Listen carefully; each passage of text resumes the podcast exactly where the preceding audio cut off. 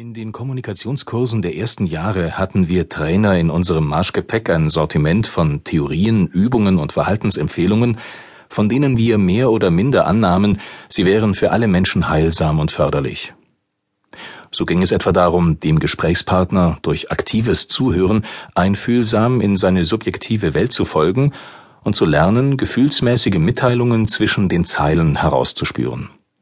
Oder es ging darum, die eigene Innenwelt deutlicher zu spüren und in klare Äußerungen, Ich-Botschaften zu übersetzen, dabei auch etwas von der Selbstoffenbarungsangst zu überwinden, die uns gewöhnlich Fassaden errichten lässt, hinter denen sich die vermeintlich unansehnlichen Teile unseres Selbst verbergen. Soweit, so gut. Tatsächlich ist eine solche kommunikative Basiskompetenz für alle Menschen unseres Kulturkreises wohl wünschenswert und für viele dringlich zu erwerben. Mit der Zeit haben wir aber auch gemerkt, dass nicht für jede Persönlichkeit die gleichen Empfehlungen und Übungen vordringlich waren. Im Gegenteil schienen die einen zuweilen bereits allzu viel von dem zu besitzen, was die anderen dringend brauchten. So waren wir gelegentlich, wie im Einzelnen noch zu zeigen sein wird, der Gefahr erlegen, das Richtige den falschen Leuten beizubringen. Wenn es um Fähigkeiten geht, die den Kern der Persönlichkeit berühren, erweist es sich als notwendig, von der Standardschulung abzurücken und einen Blick für die einzelne Person zu bekommen. Für ihre typische Art zu reagieren und mit anderen Menschen in Beziehung zu treten.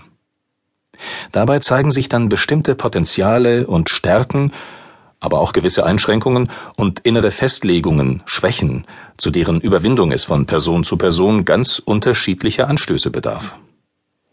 Genau von diesen Unterschieden handelt das vorliegende Hörbuch. Bei der Darstellung der acht Kommunikationsstile, die ich darin behandle, werde ich mich dreier gedanklicher Werkzeuge bedienen. Diese drei Modelle sind von so allgemeiner Bedeutung für die Orientierung im zwischenmenschlichen Bereich, dass ich sie vorab darstellen möchte.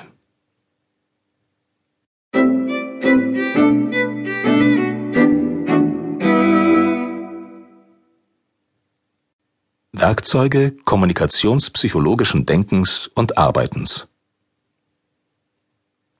Erstes Werkzeug. Das Quadrat der Nachricht.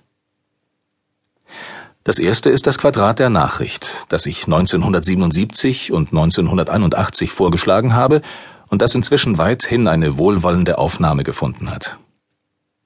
In diesem Kommunikationsmodell steht das im Blickpunkt, was jemand von sich gibt, beziehungsweise das, was beim anderen ankommt. Dafür den richtigen Begriff zu wählen, erweist sich als gar nicht einfach. Ich habe dabei von der Nachricht gesprochen und an ihr vier Seiten unterschieden. Also vier Aspekte, die immer gleichzeitig mit im Spiele und seelisch wirksam sind. Erstens der Sachinhalt, der Informationen über die mitzuteilenden Dinge und Vorgänge in der Welt enthält. Zweitens die Selbstkundgabe, durch die der Sender etwas über sich selbst mitteilt, über seine Persönlichkeit und über seine aktuelle Befindlichkeit, sei es nun in bewusster Selbstdarstellung oder in mehr oder minder freiwilliger Selbstöffnung und Selbstpreisgabe. Den neutralen Begriff Selbstkundgabe ziehe ich inzwischen dem Begriff Selbstoffenbarung vor. Dieser erinnert allzu sehr an Selbstentblößung und macht im Rahmen der Erwachsenenbildung unnötig Angst. Drittens der Beziehungshinweis, durch den der Sender zu erkennen gibt, wie er zum Empfänger steht, was er von ihm hält und wie er die Beziehung zwischen sich und ihm definiert.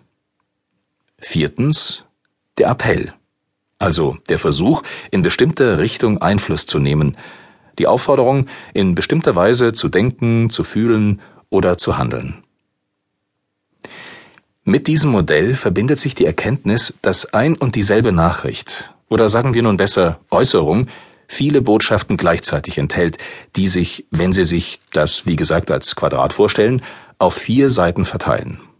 Wobei explizit ausgesprochen oft nur eine Seite ist, häufig der Sachinhalt, und alle anderen Botschaften zwischen den Zeilen stehen, aber deswegen keineswegs weniger bedeutungsvoll und wirksam sind. Wenn eine Mutter ihrem pubertierenden Sohn gegenüber in etwas unwirschem Ton erwähnt, da sind wieder Flecken in deinem Bettlaken. Dann erschließt sich das Gemeinte aus dem Gesagten und nonverbalen Gezeigten, wenn wir uns außer für den Sachinhalt auch für die impliziten Botschaften der drei anderen Seiten öffnen